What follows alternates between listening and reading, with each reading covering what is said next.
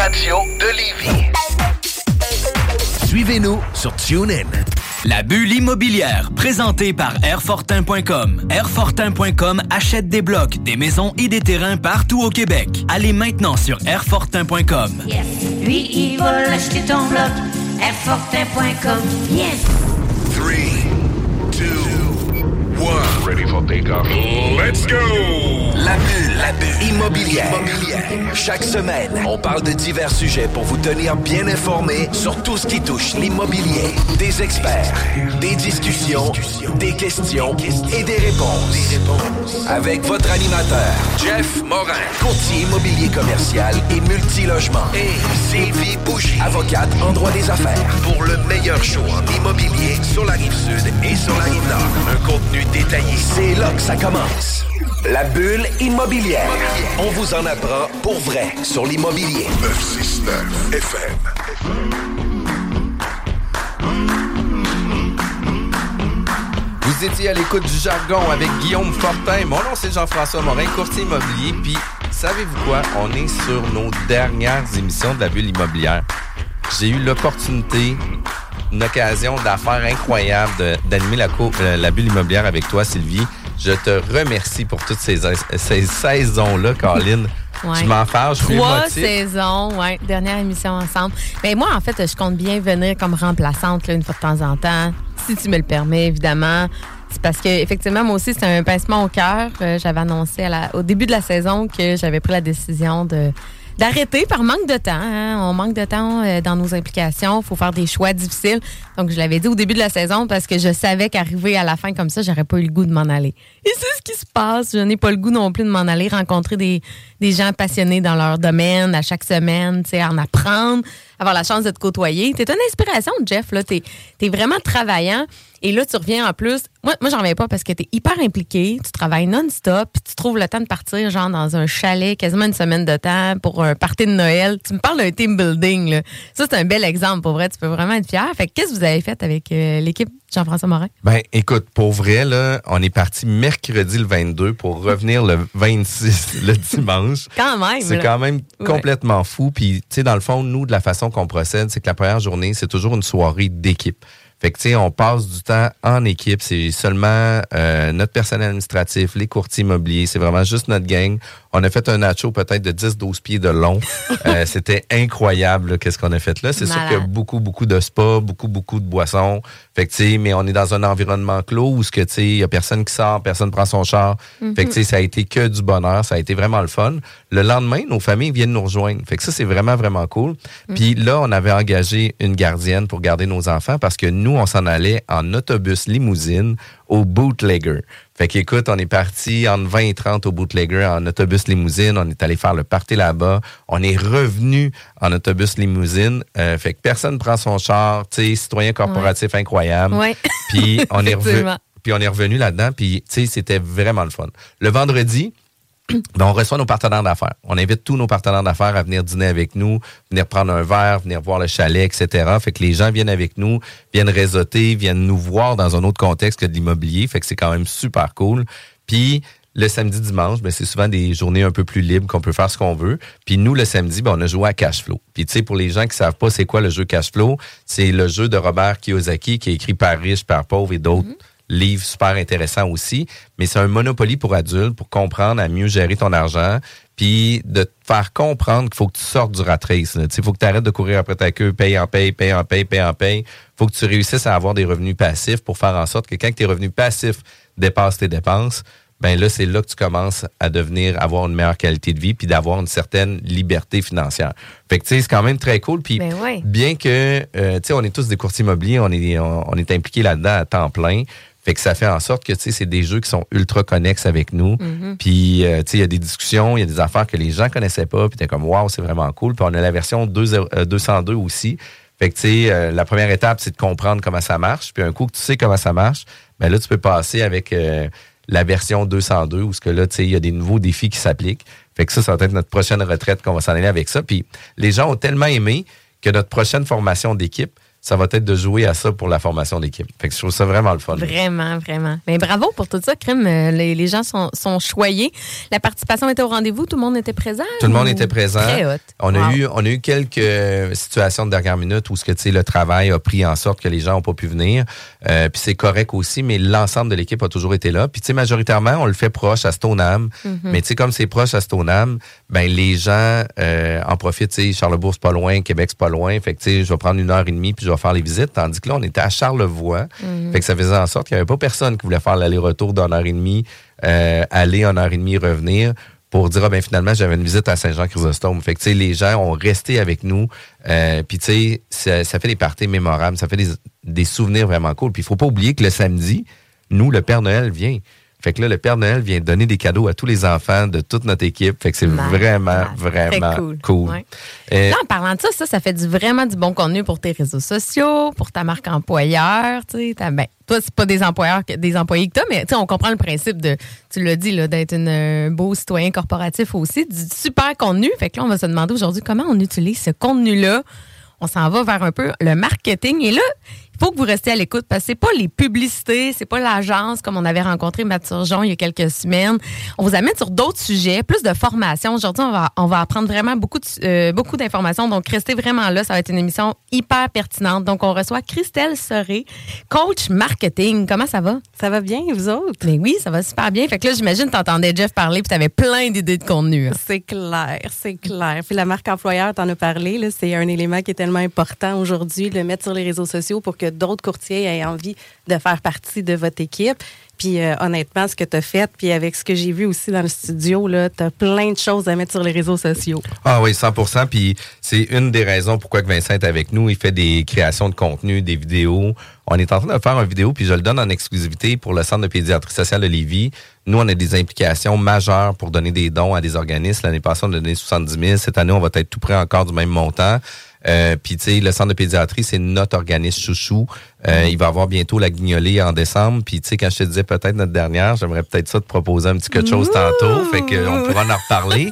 Mais euh, on est en train de faire une vidéo justement pour promouvoir le centre de pédiatrie puis les implications qu'on peut avoir avec eux. Fait qu'écoute, on est là.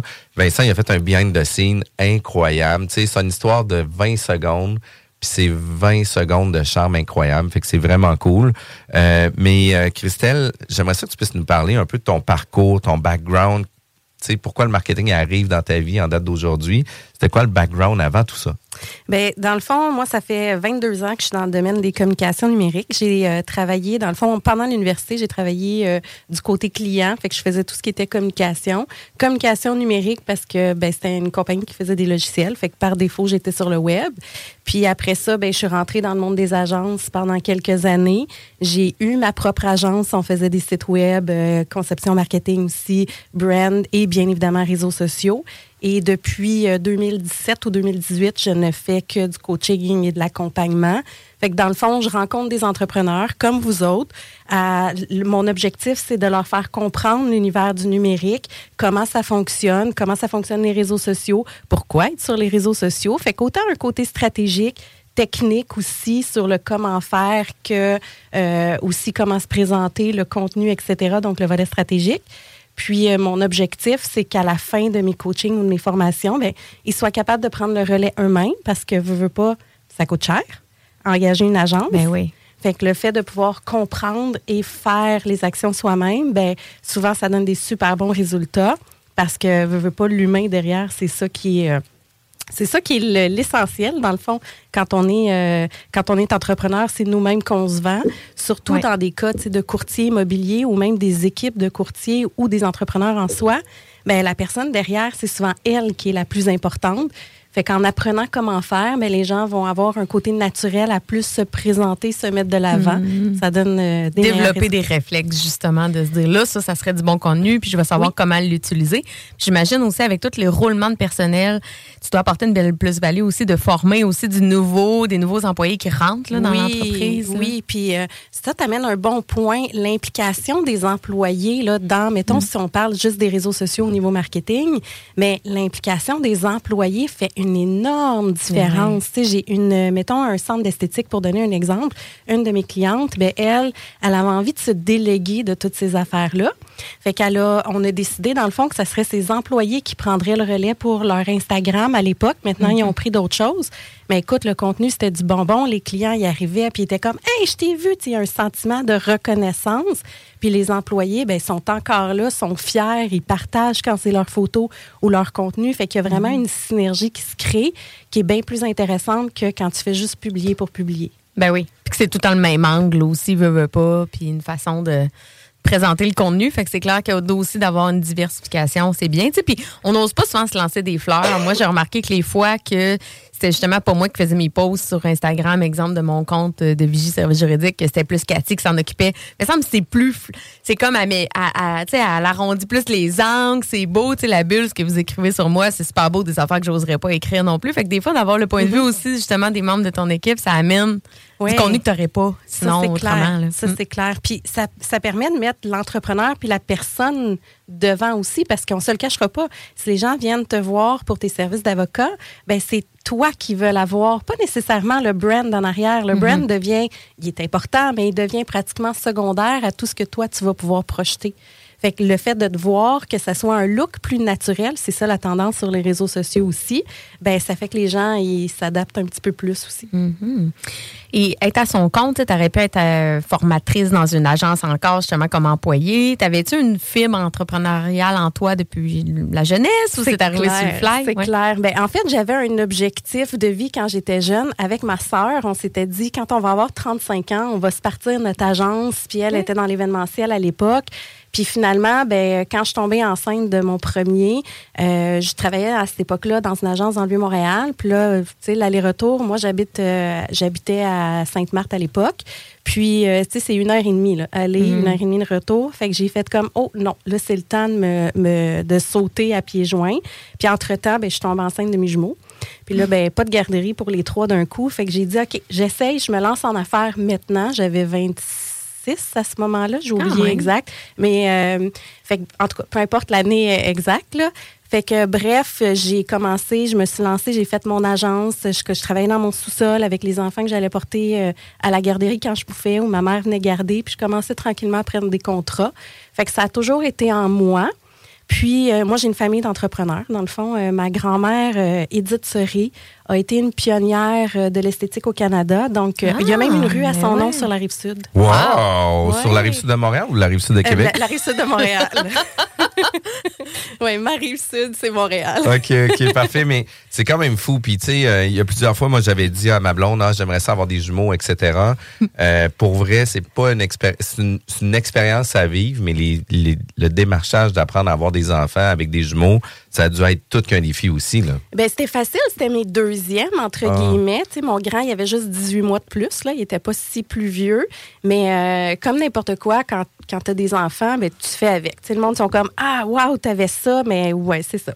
C'était mon quotidien. Ben moi, c'est plus le fait que souvent, me semble, les gens vont, vont être portés des fois par la, pour la sécurité. Tu sais, se lancer en affaires quand tu as déjà des enfants, tu as des obligations. Tu sais. Moi, je trouve que c'est quand même vraiment. C'est hot, je trouve. Là, tu sais. Parce que souvent, les, les gens, c'est ça, osent pas. Ils vont vouloir une job stable, un salaire fixe, tu sais, des congés maladie payés. Tu, sais, tu comprends? Toi, tu es allé à l'inverse complètement. C'est ça. Mais c'est sûr que quand tu pars en affaires, l'entrepreneuriat, il faut que tu aies cette fibre-là. Il ben faut que tu aies envie, il faut que tu aies le goût du risque. Et c'est sûr qu'à l'époque, le père de mes enfants, je suis aujourd'hui divorcée, mais le père de mes enfants, euh, il y avait un salaire fixe, fait que ça l'amenait une certaine sécurité mhm. aussi. Mais je pense que si je l'aurais pas fait à cette époque-là, je l'aurais fait un petit peu après, c'est sûr.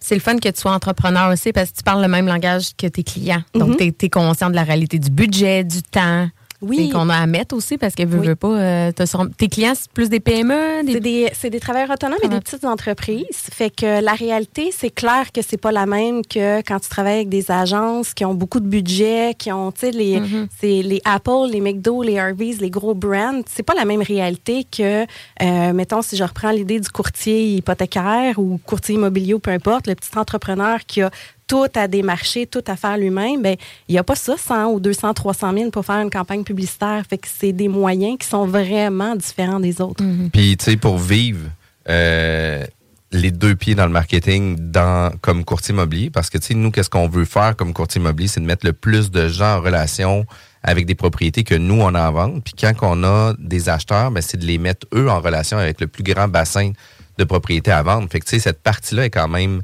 euh, difficile. Puis il y a des fois des, des, options de stratégie qui sont pas toujours évidentes puis qui doivent être séquencées d'une bonne d'une bonne manière pour arriver avec des bons résultats. Puis tu sais, du marketing, c'est pas juste d'envoyer des flyers par la poste, puis il y a quelqu'un qui va me rappeler, il y a une récurrence qu'on doit avoir, il y a un message qu'on doit avoir, il y a un call to action qu'on doit avoir, il y a un objectif qu'on doit euh, réaliser avec ça. Puis souvent, les courtiers immobiliers, malheureusement, selon moi, puis tu sais, c'est mon opinion personnelle, c'est toujours euh, du marketing, euh, de branding pour regarder moi, puis de la notoriété, regardez-moi, je suis bon. sais, ils ont des panneaux d'autoroute qui vont coûter des dizaines de milliers de dollars. Par contre, c'est pas de l'argent qui est investi pour vendre la propriété, c'est pas de l'argent qui est investi pour trouver une propriété, qui fait en sorte que les gens ont l'impression qu'ils sont bons parce qu'ils le voient. Par contre, lui utilise son euh, argent, son, market, son budget marketing pour se faire voir, pour augmenter sa notoriété. Fait que, ça a des bons résultats quand même. Sauf que nous, on est dans l'optique où ce que on préfère prendre ce 10 000 $-là puis de l'investir directement sur nos clients qui va générer un boost sur eux, qui vont faire en sorte qu'on va réussir à plus d'en vendre de propriétés. Fait que ça, pour nous, c'est vraiment, vraiment plus performant aussi. Puis tu disais aussi qu'en 2018, quand vous avez euh, fondé l'entreprise, euh, ben, tu sais, il y avait la réalité des agences où ce que, tu sais, on paye, puis tu sais, on sait pas trop comment ça marche, puis on va là-dessus. Moi, je fais affaire d'un programme avec Craig Proctor, avec Nous vendons votre maison, qui, eux, viennent enseigner aux courtiers à être des marketers. Parce que, tu sais, nous, comme courtiers, on sert à rien. Tant qu'aussi longtemps que j'ai pas d'acheteur, j'ai pas de vendeur, je sers à rien. Du moment où ce que tu comprends comment ça fonctionne le marketing, ben là, tu vas réussir à devenir beaucoup plus performant dans ta business. Parce qu'après ça, le courtage immobilier va s'appliquer par rapport à ça. Tu sais, pareil comme avocat, tu peux tu peux exercer le droit, sauf que si tu n'as pas de clients, ça ne fonctionne pas. Fait que, nous, on le travaille à l'inverse, parce qu'on va avoir un très gros bassin de clients pour réussir à pouvoir exercer notre profession de courtier immobilier. Puis ça fait en sorte qu'on a des résultats incroyables avec ça aussi. Puis moi, une des choses que j'aime, c'est que tu l'expliques. Voici pourquoi, voici où, voici qu'est-ce qu'il y en est. Euh, puis tu sais, moi, dans des euh, dans des formations ou dans des rencontres d'équipe, tu sais, je leur donne la vision, je leur donne la ligne directrice vers où qu'on s'en va. Sauf que d'un autre côté, les gens comprennent pas toujours vers où que je veux m'en aller. Fait que dans l'application, c'est pas toujours fait exactement vers où qu'on devrait aller. Ne porte pas l'importance à qu'est-ce que ça devrait être. Fait que ça fait en sorte que euh, ça dérape. Fait puis le fait d'avoir quelqu'un qui nous l'explique, qui peut l'expliquer aussi à ton équipe, etc., ben, ça fait en sorte qu'on devient beaucoup plus performant avec ça. Fait qu'un gros bravo. Puis si on parlait de services, c'est quoi les services que vous pouvez proposer? Dans le fond, euh, moi, je fais des euh, services. Ben, j'ai différents types de manières de fonctionner. Souvent, ce que je vais faire, ça va être euh, par programme de formation. Donc, le client va venir chez nous, puis on va se voir de manière régulière, selon son budget, bien évidemment, selon le temps et selon le, mm-hmm. les, les exécutions qu'il peut faire. Fait que on va travailler vraiment toute sa stratégie marketing. Des fois, ça part du brand au site web, au, au contenu, comment se présenter, etc., à tout le contenu sur les réseaux sociaux, les infolettes euh, la fidélisation de la clientèle. Le, des fois, ça va même un petit peu plus loin vers la vente, les rappels, les suivis. C'est sûr que moi, je suis pas une coach en vente, mais il y a des lignes directrices qu'on sait puis qu'on amène euh, par alliance. Fait que ça, c'est vraiment des stratégies avec de l'accompagnement qui est plus complet. Mais sinon, j'ai des clients qui viennent me voir, mettons, ils ont de la misère avec leur publicité Facebook, ça fonctionne pas, ils n'ont pas de conversion. Ben, on va travailler uniquement là-dessus. Fait que ça peut être de manière ponctuelle aussi. Puis je donne aussi des formations de groupe euh, occasionnellement. Et avec l'OACQ, j'ai quatre formations actuellement qui sont accréditées par euh, l'OACQ. Fait que c'est des auto-formations qu'on retrouve euh, sur le site de la PCQ ou sur le mien. Est-ce que les clients peuvent te rencontrer en Zoom, en Meet ou c'est vraiment en personne? C'est vraiment en Zoom. OK, parfait. moi, je suis 100 en Zoom. D'ailleurs, parenthèse, avant le COVID, moi, je me déplaçais tout le temps. Fait que, tu sais, mettons, j'allais sur la rive sud de Montréal, dans le trafic, ben c'était une heure, une heure et quart mm-hmm. aller, une rencontre de deux heures avec un client, je revenais. Maintenant, euh, j'ouvre à moins 5 mon ordi, puis je le ferme après, j'enregistre et merci, bonsoir. Ça a été la meilleure affaire qui pouvait m'arriver. ça sauve tellement du temps, ça n'a ah, pas d'allure. Hein. Ah, puis 100 Puis, tu sais, nous, comme courtier immobilier, puis moi, j'ai commencé en 2011, les signatures électroniques n'étaient pas nécessairement encore en place 100 mm-hmm. on se déplaçait chez les clients pour une mm. modification, pour un mm. accusé de réception, pour... mais en même temps, qu'est-ce qui était vraiment très fort, c'est qu'il y avait des relations clients qui se développaient beaucoup plus fortes que juste des téléphones puis des zooms aussi. Puis tu sais, on, on finit tout à un moment donné d'être un peu écœuré des zooms puis des teams. là, Puis on a tout un préféré plus que l'autre aussi dans nos euh, dans nos usages qu'on va en faire un plus que l'autre. Mais pour vrai, ça a changé complètement la game. Puis tu vois, notre équipe, c'est une des raisons pour laquelle on a réussi à faire des transactions pendant que la pandémie avait fermé les portes. On a fait 20 transactions pendant que les portes étaient fermées. Pourquoi? Parce qu'on faisait déjà des Zooms, on faisait déjà des signatures électroniques, on faisait déjà des visites virtuelles. Fait que, tu sais, nous, on avait tout aligné nos outils pour réussir à vendre. Ben, on a vendu 20 propriétés pendant la pandémie où ce que c'était fermé. Ah ouais. Puis quand que les portes ont réouvert, on a fait 45 transactions dans les trois semaines suivantes. Là, quand c'était fermé, là, y achetais-tu la propriété vraiment juste avec la visite en ligne? Euh, non. OK. On mettait, puis tu sais, quand on dit qu'on a vendu, quand on dit qu'on a vendu, c'est vrai que c'était conditionnel à la visite lorsque les services allaient s'ouvrir. Puis tu sais, Ouais. on était dans les premiers à faire une clause qui disait, ben écoutez, on va faire une visite lorsque les services vont réouvrir parce que là, tu sais, on voulait pas mettre une date fixe, tu sais, dans le sens que on le savait pas quand ça allait Non. arriver. Fait que là, tu sais, si on mettait le, le, le 30, euh, le 30 avril, puis finalement, le 30 avril, c'est encore fermé. Puis là, Mm. on va mettre le, le, le, le 15, le 10 de mai, finalement, c'est encore fermé. Fait que, on avait reparlé un délai de 10 jours suivant l'ouverture des, l'ouverture des services. Sauf que l'avantage qu'on avait, c'est qu'on avait le financement, tu sais, qui était déjà, déjà amené. Il restait juste à visiter et inspecter. Puis, tu sais, euh, tout le monde a été dans le jeu la première journée quand les portes ont été ouvertes, mais nous autres, on était prêts en tabarouette, là. C'est de l'adaptation. 100 100 que ça a été de l'adaptation. Puis euh, ça fait en sorte que les gens qui innovent, les gens qui sont au courant de ce qui se passe, puis les gens qui prennent, je veux pas dire des risques, mais qui sont plus à l'affût de ce qui se passe, ben vont toujours prendre l'avance sur les autres aussi. Là. Euh, Christelle, c'est vraiment, vraiment intéressant parce que, écoute, on va en avoir pour une heure et demie de contenu, mais on a juste 45 minutes de contenu. On est obligé d'aller à la pause. Sachez que la bulle immobilière est toujours à la recherche de commanditaires pour notre émission. Euh, et bientôt, on va offrir un magazine en ligne pour notre euh, la bulle immobilière avec des articles sur nos invités, sur les animateurs, sur les gens qui vont être là. Si vous désirez avoir plus d'informations à ce niveau-là, contactez-moi directement. C'est Jean-François Morin euh, au 418-801-8011 ou sur notre site jean-françois-morin.ca. La bulle immobilière, présentée par Airfortin.com. Airfortin.com achète des blocs, des maisons et des terrains partout au Québec. Allez maintenant sur Airfortin.com. Yes. Lui, il va l'acheter ton bloc. Airfortin.com. Yes. CJMD 96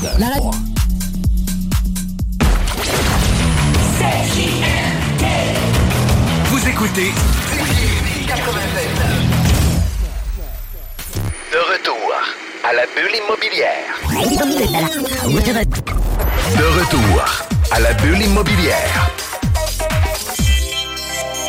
On est aujourd'hui avec Christelle Serré, coach marketing. Puis pour vrai, aujourd'hui, c'est que du bonbon. Autant en ondes, autant hors d'ondes. C'est vraiment, vraiment intéressant. Puis moi, c'est quelque chose qui m'allume, c'est quelque chose que j'aime, c'est quelque chose qu'on fait à tous les jours, matin, midi, soir, la nuit, les nuits blanches. On en fait tout le temps du marketing. Puis je trouve ça e- extrêmement intéressant. Mais j'ai des questions, moi, au niveau du marketing. Euh, on a beaucoup d'informations qu'on peut trouver partout. Euh, différenciez-vous, faites ci, faites ça. Euh, oui, c'est important d'avoir une présence en ligne, mais de quelle façon qu'on devrait le faire? Mais la première chose à savoir, c'est que surtout quand on est travailleur autonome une petite entreprise, on n'a pas tout le monde les mêmes réalités. Fait qu'il faut apprendre à respecter qui on est, nos, euh, nos aptitudes, nos connaissances, qu'on a envie de faire. Tu sais, hors d'onde, je viens tout de suite dans ta question. Tu me parlais qu'est-ce que je fais, mettons, avec des courtiers qui aiment pas euh, se présenter ou euh, être visuellement devant une caméra, parce qu'on s'entend que la vidéo, c'est quelque chose qui est hyper tendance. Puis c'est en ce moment, c'est la vidéo qui fait que les gens sortent du lot euh, beaucoup plus. Ben, il faut apprendre à respecter qui on est parce que quelqu'un qui se met devant une caméra qui est pas à l'aise, c'est clair que ça va paraître, ça fera pas du bon contenu, puis les gens embarqueront pas non plus là-dedans. Fait que c'est de trouver un moyen, par exemple, pour faire de la vidéo sans qu'on voit trop souvent la personne. Par exemple, si je prends, euh, mettons un exemple d'un courtier immobilier, ben de présenter, mettons, ses clients, de faire une vidéo que lui est en train, on le voit d'un peu plus loin, en train d'écrire sur l'ordinateur, ou euh, il fait, on voit par exemple les, euh, les maisons qu'il est en train de visiter, puis oups, de temps en temps, on y voit un petit peu le visage pour qu'au moins on le voit à l'intérieur. Ben, c'est de respecter avant tout euh, chaque personne, ses, ses intérêts, mais surtout son sentiment et comment il se sent à l'aise aussi avec ses réseaux parce que on peut pas tout travailler de la même manière, ça c'est sûr. Puis tu confirmes, tu confirmes que les, les gens qui ont des plus belles présences ou qui vont avoir plus d'impact au niveau des réseaux sociaux, ça va être ceux qui vont faire des vidéos. Puis est-ce Oui. que les gens les écoutent vraiment ou ils le regardent juste 15 secondes? Les gens les écoutent. En fait, la durée moyenne d'un vidéo puis la durée moyenne d'une écoute est à peu près de 7 secondes. Fait qu'il y a deux types de vidéos qui sont tendance actuellement sur TikTok et sur Instagram. Puis, parenthèse, ces vidéos-là, on peut les reprendre, les envoyer sur LinkedIn, les envoyer sur euh, Facebook, les envoyer sur euh, Pinterest puis sur YouTube Short aussi. Fin de ma parenthèse. fait que oui, c'est vrai que les vidéos, même si la moyenne est de 7 secondes, quand c'est vraiment intéressant, les gens vont les écouter jusqu'au bout. Puis dans l'algorithme, surtout de TikTok puis d'Instagram, ben plus les gens l'écoutent jusqu'à la fin, plus le vidéo va exploser entre guillemets, puis il va être vu avec encore plus de personnes. Fait que dans les deux types de vidéos, on peut en faire un qui est plus euh, information, euh, formation, qui est un peu la tendance en ce moment, où est-ce que là, le courtier ou peu importe, l'entrepreneur va parler de son expertise. Fait qu'on apprend à connaître qui il est aussi en même temps. Et euh, ces vidéos-là, il faut qu'ils soient accompagnés de sous-titres. Parce qu'il y a des gens qui regardent, il y a des gens qui vont lire, puis il y a des fois des, des gens qui scrollent leur fil d'actualité sans, sans son. Fait qu'au moins, ben là, même s'ils l'écoutent pas au complet, ils vont quand même capter certaines parties du contenu. Puis l'autre vidéo, tu sais, c'est ce qu'on voit où est-ce que tu imites un peu la musique, puis là, tu vas pointer des affaires. Ben ça, généralement, c'est des vidéos qui sont très courtes avec un haut taux de réécoute.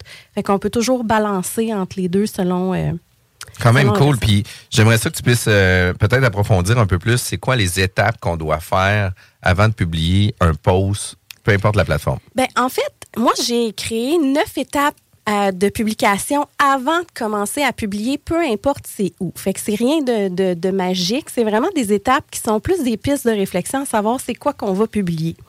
Ben, la première, c'est de connaître c'est quoi ta vision, puis c'est quoi ta mission.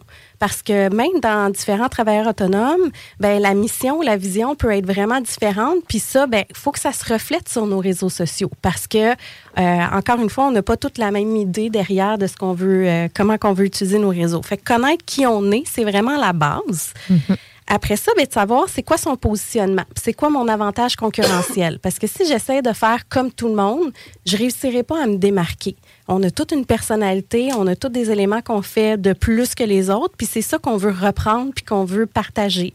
Fait que ma mission et mon avantage concurrentiel est pas nécessairement le même qu'un autre coach marketing, puis c'est ça qui fait notre distinction. Fait que sur les réseaux sociaux, si on veut apprendre à sortir du lot, ben, il faut qu'on trouve c'est quoi que moi ou ma compagnie a de différent par rapport aux autres. Ensuite, ben, on va observer c'est quoi nos compétiteurs. Qu'est-ce qu'ils font?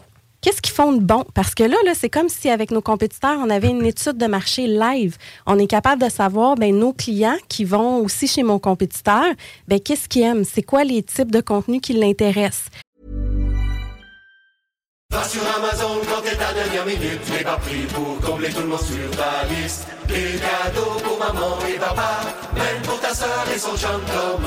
Oh zut, on a oublié, fallait donner un cadeau au coach de hockey. Faudrait en donner un au dentiste Bouchard. On pensait pas recevoir un de sa part. Le petit cousin, comment ce s'appelle, nous a donné un cadeau, faudra faire pareil. Les autres dernières minutes pour ceux qu'on a oubliés, il est vite gratuitement sur Amazon.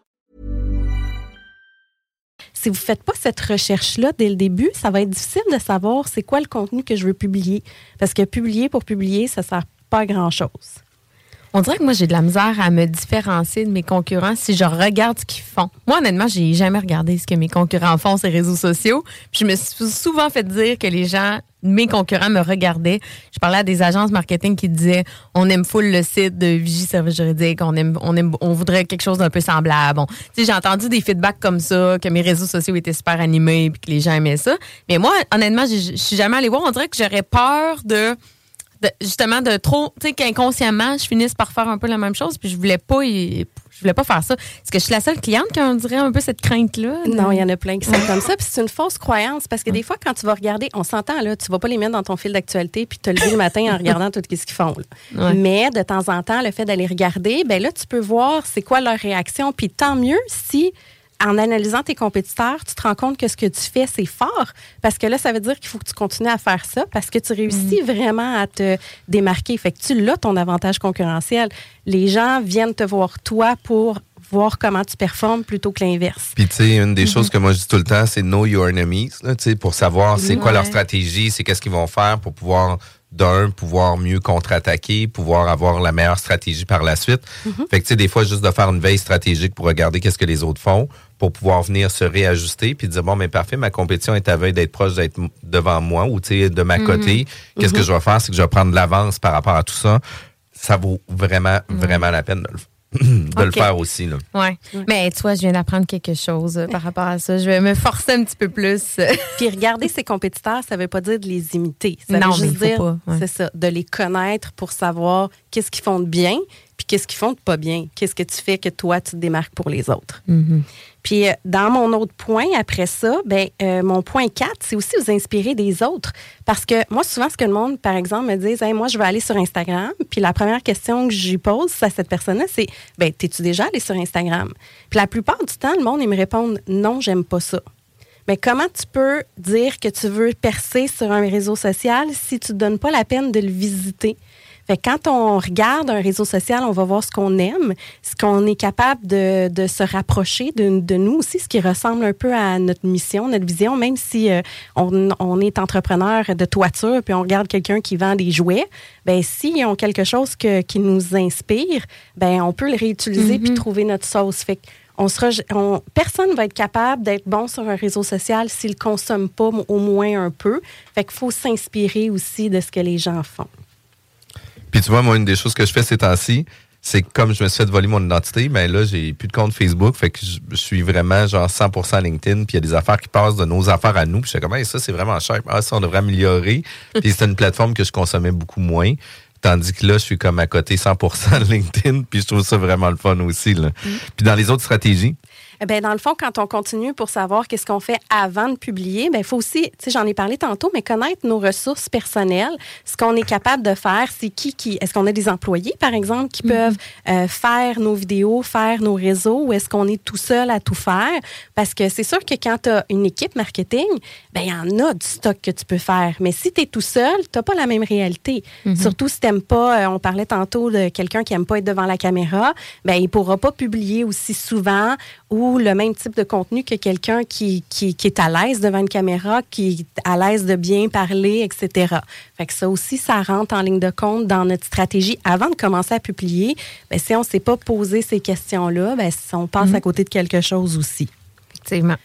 Puis après, ben, mon sixième point, c'est un élément qui est hyper crucial avant de commencer au début, c'est de faire une étape de brainstorm. Puis quand on fait un brainstorm, le- on se limite sur rien, puis on regarde tout ce qu'on fait dans notre quotidien. Puis ça peut aller de notre famille avec nos enfants, avec, euh, avec euh, ah, je rentre au travail, je vais faire mon café, parce que tout ça, même si c'est pas nécessairement en parlant de la job, on va peut-être pas l'utiliser dans nos médias sociaux, mais une chose qui est importante, les gens travaillent avec des gens. Fait que Oui. les gens vont apprendre à aimer quelqu'un par ses habitudes aussi. Fait que si toi, tu vas promener ton chien puis tu le mets dans tes stories, ça a l'air anodin, mais il y a plein de monde qui vont faire comme Ah, j'aime ça, Sylvie, elle a un chien, c'est bien cool. Fait que les gens sont un peu voyeuristes. Fait qu'on n'est pas obligé de le faire. Mais quand on fait notre brainstorm, ben, c'est tous des éléments qu'on regarde. On regarde aussi les FAQ, c'est quoi les questions que les gens posent aussi. Fait que euh, ça, on peut y répondre en vidéo, en contenu, en référence, en statistique, peu importe. Mais vraiment avec des FAQ, ce qui nous entoure, tu sais, ici, je regarde la caméra, le micro, ben, c'est toutes des affaires qu'on peut réutiliser. Fait que le brainstorm nous permet de vraiment tout mettre ça sur papier. Tout sortir, dans le fond, qu'est-ce qu'on peut poster comme contenu. Puis tu recommandes-tu de faire ça avec des gens de ton, de, de ton entourage? Le fais-tu, toi, avec les clients? Comment ça fonctionne? Oui, je le fais avec les clients, mais je propose souvent de ramener ça après chez eux, puis Ouais. que eux, à tête reposée sur deux, trois, quatre jours, ils gribouillent ça. Puis souvent, ben, c'est une étape qui tu sais, ça devrait donner euh, trois, quatre pages complètes d'idées. OK, quand même. Après ça, tu passes ça dans ton entonnoir, puis selon ta stratégie, selon ton style, selon euh, ta mission, ta vision, ce que tu veux sortir, ben là, tu vas chercher les bons points. Là, tu raffermis ça. Puis après ça, tu commences à planifier. Tu sais, le calendrier de publication, là, surtout au début, ou de créer un pattern de publication, ben, ça l'aide vraiment énormément pour savoir où est-ce qu'on va s'enligner, de pas toujours parler de la même affaire, puis surtout de pas oublier de publier. 100 Mais pas oublier aussi de, de garder ce contenu-là. Euh, effectivement, moi, je me souviens, la dernière fois que j'étais allée travailler un mois en Floride, je m'étais fait justement coacher euh, en marketing par rapport à ça, de prendre du contenu, prendre des photos de moi en train de travailler avec un palmier en arrière, prendre, ro- le road trip, parce qu'en plus, c'était un avantage social qu'on qu'on avait mis en place au bureau, là, de, de- de dire aux gens qu'ils pouvaient aller travailler à Miami. Donc, tant qu'à y aller, c'est là, c'est le temps d'en prendre du contenu, là, mais c'est vrai que d'avoir une, une belle liste claire de c'est quoi le type de contenu, mais ça te permet de- d'y penser, puis d'en Mhm. prendre des photos, prendre des vidéos quand, quand c'est le temps, finalement. Oui, exactement. Puis, tu sais, ça, c'est un autre point important de la préparation de matériel. Tu sais, si euh, tu t'en vas travailler justement euh, dans le sud, whatever, ben, si tu as plein de contenu dans ton téléphone, après ça, tu peux le republier, tu peux le préparer. Tu sais, fait que préparer puis avoir du matériel en backup, c'est important parce que on s'entend que quand tu publies, on n'a pas toujours la créativité au moment présent. Quand c'est planifié, organisé, ben, c'est plus facile. Ouais. Tu sais, je donne l'exemple aussi pour, dans le fond, terminer avec ça. Mettons que tu veux faire, comme moi, je fais des citations, euh, du- des citations du monde de l'entrepreneuriat, puis des conseils Instagram. Fait que c'est un montage que je fais dans Photoshop, mais si j'en fais un à la fois, là, c'est long faire ça. faut que tu ouvres ton logiciel, faut que tu penses, faut que tu crées ton idée. Quand tu es assis devant ton ordi, ben, tu en fais une dizaine d'un coup. Quelqu'un qui est mieux préparé va faire en sorte qu'il va mieux publier Ben oui. régulièrement aussi et euh, ça va avoir des meilleurs résultats.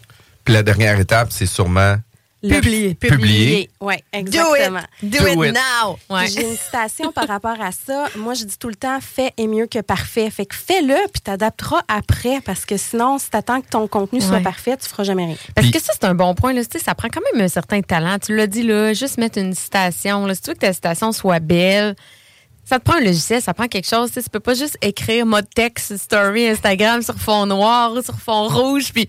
Non, mais c'est vrai le pire, tu sais. Mais ça, moi, c'est ça qui m'inquiète beaucoup. De Mais- dire, ben là, je veux pas poster, mais poster mal, tu sais, poster du lait contenu. Là. Oui, mais en même temps, il y a tellement d'outils, même gratuits. Je pense à Canva en ce moment, qui est le plus populaire. Ben, même si tu n'as pas de talent, tu es capable d'utiliser Canva, un template qui n'a pas trop de fioritures autour. là. Puis tu drag and drop ou tu écris directement. Fait qu'il y a tellement d'outils maintenant gratuits et payants aussi qui nous aident à tout améliorer qu'il n'y a pas de raison que tu puisses pas le faire.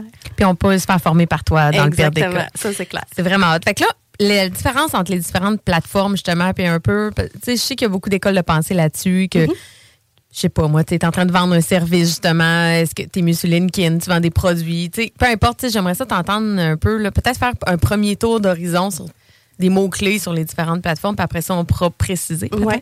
Ben, en fait, avant de parler des plateformes, un élément qui est super important, c'est que quand on veut augmenter notre visibilité, c'est vrai que si on est sur toutes les plateformes, ça va être mieux. Mais la réalité, c'est qu'on n'a pas 48 heures dans une journée. Fait qu'il faut qu'on fasse des choix. Fait que souvent, on va choisir un ou deux réseaux sociaux qu'on va plus exploiter.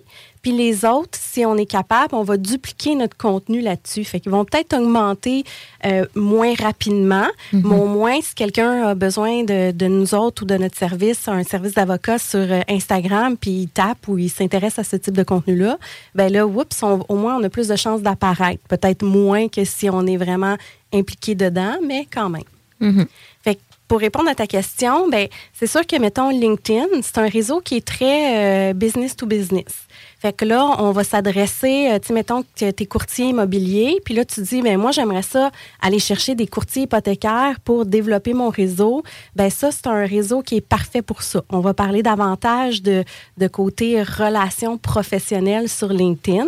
Puis c'est un, un réseau, moi, c'est ça fait partie de mes réseaux préférés, là, parce que le, Ah ouais. les gens sont ouverts à avoir des relations euh, d'affaires puis d'échanger par la messagerie, contrairement, mettons, à Facebook où les gens, quand ils sollicitent par la messagerie, sont un petit peu plus réticents, mais il y a d'autres avantages. Fait que, tu sais, LinkedIn, c'est vraiment quand notre clientèle principale est du B2B ou que c'est des professionnels. Fait que, tu sais, si euh, ta clientèle, toi, c'est tous des professionnels, ben, tu as intérêt à être sur LinkedIn parce que tu peux aller leur parler directement, même si c'est du business to customer. Oui. Facebook. Effectivement. Ouais. Non, non, vas-y, Facebook. Facebook, c'est un peu comme le. Tu sais, Facebook, tu peux pas pas être sur Facebook. Parce que c'est un peu la base de tout. C'est comme pas avoir de site, pas avoir d'enseigne, pas avoir de carte d'affaires. Facebook, de un, c'est le moteur de recherche, le, ben pas le moteur de recherche, mais le réseau social le mieux référencé. Donc, euh, le contenu qu'on met sur Facebook va même avoir un impact sur Google. Et il y a beaucoup de recherches qui se font par là aussi. Fait que pas avoir de Facebook, c'est comme pas avoir euh, tes outils de base. C'est fait que la clientèle change, elle est un petit peu plus vieille, mais n'empêche que c'est la base et la publicité sur Facebook est celle qui marche le mieux et qui génère le plus de résultats, toutes plateformes confondues, sauf peut-être Google Ads, là, mais toutes plateformes sociales confondues. Fait que c'est vraiment comme une base. TikTok, Instagram, c'est des réseaux euh, émergents. Puis, tu sais, dans le fond, euh, les, les Reels, c'est la tendance en ce moment, c'est les vidéos. Puis, TikTok, c'est un algorithme qui est merveilleusement puissant. Tu sais, oui, ouais, on nous écoute, mais on nous écoute sur toutes les plateformes. euh, Oui. soit dit en passant. Mais un algorithme vraiment pertinent sur tout ce qui nous intéresse. Fait que même si ta clientèle est moins populaire, mettons, sur, est moins, c'est moins la tranche d'âge sur TikTok, ben, le fait de, par exemple, si toi, tu parles de droit, parce que toi, tu donnes des conseils dans ta, Oui, c'est ça. Oui, oui, exact. Fait que quand tu donnes, par exemple, des conseils, ben, ça va peut-être pas aller chercher la jeune de 10 ans de toute façon qui regarde ça pour regarder des conseils, euh, je sais pas, moi, des émissions de télé. Ça va aller chercher des gens qui s'intéressent à ton contenu. Fait que même, tu vas peut-être aller rejoindre moins de personnes que quelqu'un qui pose des jeux vidéo, mais c'est pas grave parce que tu vas aller rejoindre ta clientèle. Des gens intéressés à ce contenu-là. Exact, exact, exact. OK, quand même. Mais tu sais, comme tu dis, il faut être sur ces plateformes-là pour les utiliser. Moi, je, je, je vais tellement pas sur TikTok que pour moi, c'est comme un monde. Puis quand on me demande, tu l'as dit tantôt là, en début d'émission, je trouve que c'était bon parce que quand on demande de poster quelque chose du contenu sur une plateforme qu'on connaît pas, on, on se sent tellement comme sorti de notre zone de confort. C'est là. clair. Et je pense qu'une des choses, c'est d'y aller plus puis de voir un peu comment cibler. Exact. euh, Instagram, moi, je l'utilise justement plus pour la marque employeur. OK? Parce que j'ai l'impression que les employés, tu sais, quand ils veulent voir la- les entreprises, tu sais, euh, le lifestyle, si on veut, dans l'entreprise, ben, tu sais, je trouvais que Instagram, c'était une bonne façon. T'en, t'en Tout penses à fait, quoi? tout à fait. Puis c'est correct d'avoir euh, des plateformes différentes avec des objectifs différents. Tu sais, dans, Mm. dans la mission, la vision, le positionnement que je parlais tout à l'heure, ben toi, tu as décidé que ton Instagram allait être davantage pour ta marque employeur. Fait que tu n'auras pas de double message. Tu vas juste miser ton contenu là-dessus pour aller chercher ben, plus d'employés, euh, plus d'avocats, plus d'employés, secrétaires, juridiques, Mm-hmm. peu importe. Fait que ça va apporter une crédibilité. Puis c'est correct de l'utiliser juste pour ça. Parce que là, tu n'auras pas de, de message mix. Puis peut-être que tes autres plateformes comme Facebook, euh, LinkedIn, puis TikTok, tu pourrais les développer pour aller chercher des clients, par exemple. Oui, oui, oui. Exact. Puis tu sais bien qu'à un moment donné, il faut se lancer aussi. Puis euh, Ouais. tu sais, on peut pas toujours penser que mon post, mon vidéo, le discours que je vais utiliser, ça va être exclusivement, uniquement pour cette plateforme-là, parce que ça se peut que tu scores trois fois plus sur une autre plateforme aussi. Fait que souvent, tu sais, c'est de l'essai-erreur, c'est oui, de l'expérience, oui, il y a de l'expertise en arrière qui va faire en sorte que ton investissement en temps et ton investissement monétaire va revenir plus rapidement dans tes poches aussi. Mais il y a de l'essai-erreur qu'il faut faire aussi, puis il faut se lancer, puis il faut le faire. Puis, tu sais, nous, on fait beaucoup de vidéos, on s'est acheté un télésouffleur, on est vraiment genre euh, équipé pour faire en sorte d'avancer notre, notre contenu. Mais quand on se trompe, on le garde aussi. Ouais, bon. On, Ouais. on vient pas, on vient pas toujours avoir la vision puis la version parfaite puis avec l'équipement euh, ultra professionnel, brandé, incroyable, etc. Oui, il y a certains contenus qu'on va aller sur la qualité incroyable, sauf qu'il y a des moments où ce que on est des humains, c'est des human to human, puis tu sais, on veut avoir la proximité aussi, ce que nous aussi on est capable de se tromper, puis on est capable de jaser. Un peu comme qu'est-ce qu'on fait avec la bulle immobilière, on se trompe, on rigole, on en parle, puis on se reprend pas. Là, Ben Tu sais, non, c'est comme exact. on coupe pas, puis on le garde. Ouais. Rapidement, euh, parce que je, je me doute que le temps file, tu sais, au niveau des, des heures de post, là, sûrement que tu te fais souvent poser cette question-là, là, mais es-tu capable de nous donner des guidelines sur à quelle heure faire les posts? Ben oui et non, parce que oui, il y a des heures plus populaires, il y a des heures qui génèrent le plus, mais euh, la première chose à se poser, c'est ma clientèle qui me suit, c'est quand ils sont là et c'est quand ils sont réactifs. Eh, meilleur exemple que je peux donner. Mettons sur mes statistiques Facebook, mes gens sont là du lundi au vendredi principalement. Mais quand je publie le vendredi mon contenu, à moins que je mette un selfie puis je m'en vais à quelque part, là, ou quelque chose de très léger, j'ai aucune réaction. Fait que c'est pas juste les meilleures heures de publication parce que souvent, mettons Facebook, ben ça va être soit le matin très très tôt, le midi ou le soir. Je dirais que c'est plus 6-7 heures qui est le plus populaire sur Facebook. Mais encore là, ça dépend de ta clientèle et du contenu que tu as publié. Fait c'est des indicateurs, mais 99% du temps, ben, c'est une grosse statistique que je viens d'inventer, mais euh, c'est vraiment ta clientèle qui va te le dire, c'est quoi les meilleurs moments. Fait que- C'est des tests. C'est des tests, exactement. Fait que oui, il y a des heures de pointe qui est souvent le matin avant le travail, le midi et le soir après le souper sur pas mal toutes les plateformes. Mais euh, c'est vraiment quand toi, tu testes ton propre matériel que tu vas le voir. C'est quand ta clientèle est plus euh, euh, alerte ou à l'écoute de ton contenu. Fait que souvent, le soir, quand c'est très léger, les gens vont avoir plus tendance à liker puis participer, peu importe le, toute plateforme confondue. Mais euh, quand c'est plus officiel, comme mettons des conseils, ben, souvent, généralement, le matin, ça fonctionne encore mieux. Fait faut toujours tester. Il n'y a rien de magique hein, dans, dans les réseaux sociaux. Quand même vraiment le fun. Euh, c'est vraiment un réel plaisir de te recevoir, Christelle. Euh, L'émission de la bulle immobilière est commanditée par Air Fortin. On tient à remercier euh, Air Fortin qui commandite notre show. Vous êtes toujours à l'écoute de CGMD 96.9, l'alternative radio. La bulle immobilière est diffusée tous les samedis à 11h, juste après le jargon de Guillaume Fortin, mais juste aussi avant, après, euh, avant zone parallèle. Bye bye. La bulle immobilière, présentée par Airfortin.com. Airfortin.com achète des blocs, des maisons et des terrains partout au Québec. Allez maintenant sur Airfortin.com. Yes. Lui, il va l'acheter ton bloc. Pas mieux que ça, pour le thermopompe aussi. Vous écoutez CJMD 96.9.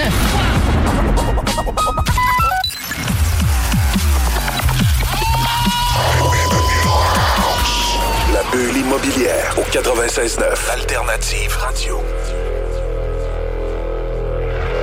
Vous êtes toujours à l'écoute de la bulle immobilière. Donc, euh, nous sommes avec Christelle Serré aujourd'hui. J'espère que vous aimez à date tout le contenu hyper pertinent qu'on a eu. Le temps file en plus, euh, l'heure avance. Moi, j'aime toujours ça, là, savoir un peu les erreurs à éviter là, euh, quand c'est le temps de, justement publier, peu importe la plateforme. Tu dois en avoir des, histoires à raconter. Donc, c'est quoi un peu? Là? Je veux t'entendre là-dessus. L'erreur que les gens font le plus, c'est publier puis utiliser les réseaux sociaux comme outil de euh, publicité pour eux-mêmes et pas comme réseau social. Fait que, un réseau social, ça le dit dans son nom, et il faut qu'on jase avec les gens, il faut qu'on ait une interaction, mais surtout, il faut qu'on mette du contenu qui va intéresser notre clientèle cible, qui va être sur les médias. Fait que publier pour dire, hey, je suis bonne, je suis belle, je suis fine, je suis capable, c'est souvent ça que les gens font. Ça génère aucun engagement, donc pas d'engagement, on stimule pas l'algorithme, nos publications sont pas vues. Fait que la première erreur, c'est vraiment de publier pour publier avec du contenu informationnel plate plutôt qu'être du contenu humain. Fait qu'il faut toujours penser, quand on publie, ben, est-ce que mon client cible va regarder ma publication puis va être intéressé? Si la réponse est non, ben, vous avez votre réponse. Publiez-le pas. Non, c'est C'est quand même assez simple, hein? Vraiment. Il y a aussi, tu sais, moi, je pense aux fautes. là. J'ai déjà lu là, tu sais, des articles de blog de compagnie ou des posts. Mais tu sais, il y a des fautes dedans. Mais semble tu te dis, bon, l'entreprise n'est pas très professionnelle. Bien, c'est sûr que les fautes, euh, il y a deux choses par rapport à ça. De un, on a tellement d'outils comme Antidote, comme euh, les autocorrecteurs, euh, ChatGPT, traduction Google. On peut tellement juste faire un copier-coller puis ça scanne rapidement. Fait que ça évite beaucoup de contenu.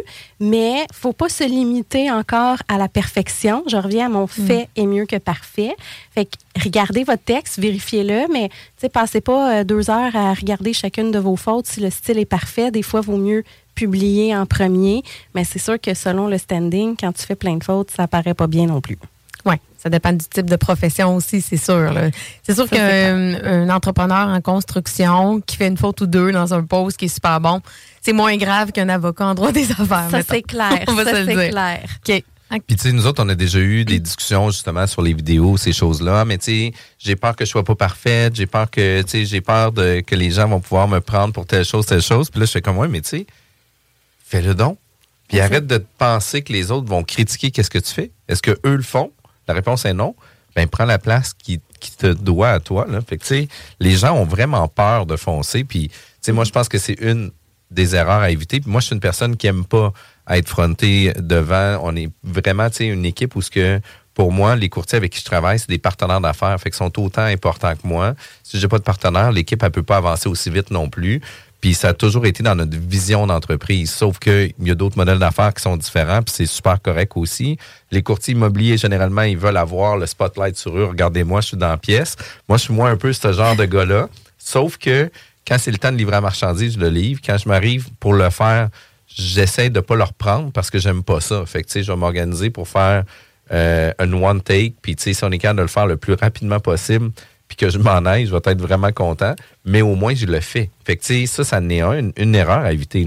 Oui, les gens, ils veulent le refaire, le refaire jusqu'à temps que ce soit parfait, mais les gens, ils n'aiment pas ça, la perfection, de toute façon. Fait que le côté naturel, puis oui, des fois, tu peux faire un rire, tu peux bafouiller, tu peux faire n'importe quoi, ben c'est correct, fais-le, publie-le, puis euh, les gens vont apprécier. Puis le parfait, souvent, c'est ce qui, entre guillemets, pogne souvent moins sur les réseaux sociaux parce que c'est trop... euh, c'est trop stagé, c'est pas assez naturel. Les gens, c'est ça qu'ils vont dire. Ils vont dire, écoute, c'est stagé, il est fake, comme un check là, il flash son cash. Puis là, il a pris une compagnie de prod externe, genre, pour faire tout ça. Fait que là, moi, je le paye des gros salaires, puis finalement, il prend ça pour s'affronter sur des... Écoute, on, on entend ces choses-là, puis même nous, dans le milieu, c'est ce qu'on entend des autres, ou on en- nous, on peut penser envers les autres aussi. Fait que, tu sais, faut... Mais il faut être capable de s'assumer. Hein? Je pense que c'est ça aussi. Tu sais, quand tu es, entrepreneur, tu t'assumes beaucoup dans ta façon de vendre tes services, de vendre tes produits, de, de, de brander ton entreprise. Fait que je pense que c'est la même chose sur les réseaux sociaux. Il faut à un moment donné que tu t'assumes aussi là-dedans. C'est pas tout le temps évident, là, euh, mais je pense que c'est- un peu euh, la clé. on est le pire juge de soi-même. Nous autres, on va s'autocritiquer. Tu sais, on prenait des photos tantôt, puis je nous écoutais parler, puis on a un peu le même euh, principe. Mais il n'y a personne d'autre qui va nous regarder, puis qui va dire les mêmes caractéristiques que nous, on se dit à nous-mêmes, puis en photo, en vidéo, peu importe. Fait que euh, on est, on est vraiment pas des bonnes critiques de nous-mêmes. Non. Tu vois, moi, mes enfants, récemment, ils m'ont dit que t'es gros papa. Fait que pour moi, ils, pour moi, ils voient la même affaire que moi là-dessus par rapport à tout ça. Côté fréquence de publication, tu sais, y a-t-il des erreurs? Est-ce qu'on peut pas assez publier? Est-ce qu'on peut trop publier? Oui, les deux. Mais euh, dans le fond, la meilleure fréquence de publication, je reviens tout le temps à ce que je disais tantôt, c'est celle qu'on est capable d'assumer. Parce que c'est vrai sur Instagram ou sur TikTok, si on publie à tous les jours, ben on va augmenter rapidement en notoriété parce que notre contenu va être plus populaire entre guillemets, ben, dépendamment du contenu, il va être, il va rejoindre plus de monde. Mais mon mot magique là, c'est la constance. Fait que t'es mieux de publier, par exemple, une fois par semaine, mais tout le temps, que de dire, je vais essayer de faire un challenge 30 jours, puis je vais publier tous les jours pour euh, gagner en notoriété. Puis au bout de deux semaines, de un, t'as plus d'idées de contenu. Puis de deux, t'es écœuré, puis t'arrêtes. Fait que la constance, là, euh, c'est c'est vraiment la clé, dans le fond, dans toutes les stratégies marketing. C'est la régularité, puis tout Ouais. le kit. Fait que C'est vrai qu'il n'y a rien de pire que d'aller sur une page Facebook d'une entreprise puis voir que son dernier post date de 2012. Tu te Ou- demandes si l'entreprise est ouverte. Ou, Là. Tu sais, comme Oui. nous, notre équipe, ben, on vend des propriétés, mais tu sais, ah, ben, une propriété vendue, propriété vendue, propriété vendue, propriété vendue, ouais, mais, mais, mais quoi d'autre? Tu sais, il faut que ça soit d'autres choses que par rapport à ça. Ouais. Puis, tu sais, le temps file, ça va vite. On aurait pris une heure et demie, deux heures euh, pour cette entrevue-là. Mais, Christelle, j'aimerais ça que tu puisses me dire, c'est quoi les bénéfices de ton entreprise? Puis, pour quelles raisons les gens devraient te contacter pour avoir accès à tes informations ou ton contenu? Mais dans le fond, moi, je suis une coach marketing. Fait que mon but, c'est euh, pas nécessairement remplacer les agences, mais faire comprendre aux euh, clients ce qu'est-ce qu'il est capable de faire lui-même. Donc, c'est sûr que si le client doit payer une agence, bien que moi, j'en ai, j'en ai eu une pendant 10 ans, une agence, là, c'est merveilleux aussi, mais c'est quand tu délègues. Mais quand tu apprends à faire toi-même tes choses, souvent tu as un côté humain qui va être beaucoup plus euh, qui va beaucoup plus ressortir pour tes clients. Tu vas mieux maîtriser tes coûts parce que l'investissement d'une agence veut, veut pas ça coûte de l'argent. Puis on s'en sort pas avec des petits montants par mois. Fait que quand tu apprends à faire toi-même tes choses, ben l'argent reste dans tes poches ou quand tu formes tes employés qui sont sur place, ben encore une fois l'argent reste dans tes poches, puis il y a une synergie avec l'équipe aussi qui se crée. Puis mon objectif, c'est de les former, de les faire comprendre ou de développer des stratégies de contenu ou des stratégies marketing avec eux, dans l'objectif qu'ils deviennent autonomes à la fin, donc qu'ils soient capables et fiers d'être eux-mêmes euh, euh, les, euh, les fiers de leur réalisation. là. Merci, merci. Puis tu sais, je sais pas si toi, Sylvie, ça te donne le goût, là, mais tu sais, Ouais. moi, c'est comme à quelle place que je. Là. Puis tu sais, je suis comme une groupie de chacun de nos invités. Je ferai affaire avec ben, je ferais affaire, mais la réalité, c'est que je fais affaire pas mal avec tout le monde qu'on rencontre à nos émissions. Tu vois, j'ai comme plein de projets en cours actuellement, puis je rencontre ces gens-là euh, qui m'aident à, à orienter mes différents projets. Fait que je trouve ça vraiment, vraiment Donc, vous voulez participer à l'émission, n'hésitez pas à nous écrire. Ces réseaux sociaux, vous allez pouvoir devenir client de Jean-François et avoir la chance de le rencontrer. Mais non, mais je pense qu'on peut euh, quand même faire une parenthèse par rapport à ça. hein. On va, la nouvelle saison va quand même commencer euh, en janvier. Puis ça va te prendre des invités pertinents. N'hésitez pas à soumettre votre nom. Les gens n'osent pas, on dirait le faire. Mais vous avez du contenu, vous dénoncez des entrepreneurs de votre réseau que vous pensez qu'ils ont des sujets hyper in- intéressants finalement à aborder à la bulle. 100% Puis, tu on va commencer la nouvelle saison, la saison 12 avec Michael. Puis là, j'ai toujours peur de dire son nom, mais c'est Faleschini.